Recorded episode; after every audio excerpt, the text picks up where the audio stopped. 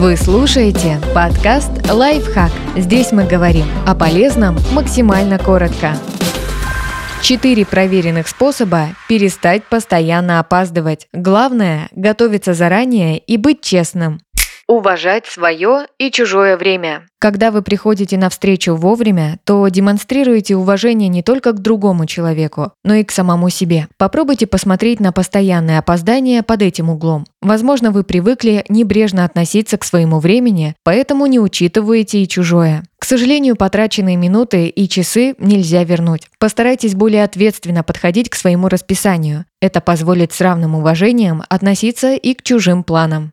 Готовиться заранее. Тщательно все обдумайте накануне встречи. Выберите, в чем пойдете, соберите сумку, почистите свои любимые туфли и положите ключи с телефоном на полку в прихожей. Еще одна эффективная тактика заключается в том, чтобы готовиться к встрече с конца. Посчитайте, сколько времени займет у вас вся дорога. От выхода из дома или офиса до прибытия на место. Учтите все. Возможные пробки, время на покупку проездного в метро, кофе или цветов и другие дела, которые вам нужно сделать по пути. Это поможет грамотно рассчитать тайминг.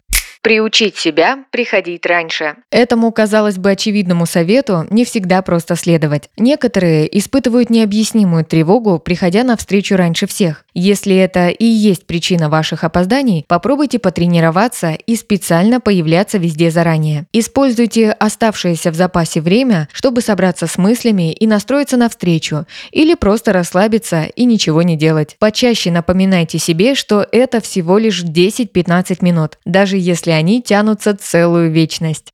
Быть честным. Каждый из нас временами опаздывает. Лучшее, что вы можете сделать, пока пытаетесь справиться с этим недостатком, предупредить о нем окружающих. Если вы смотрите на часы и понимаете, что однозначно появитесь на месте позже, сообщите об этом сразу. Не нужно еще полчаса обдумывать ситуацию и только потом предупреждать другого человека. Сделайте это немедленно.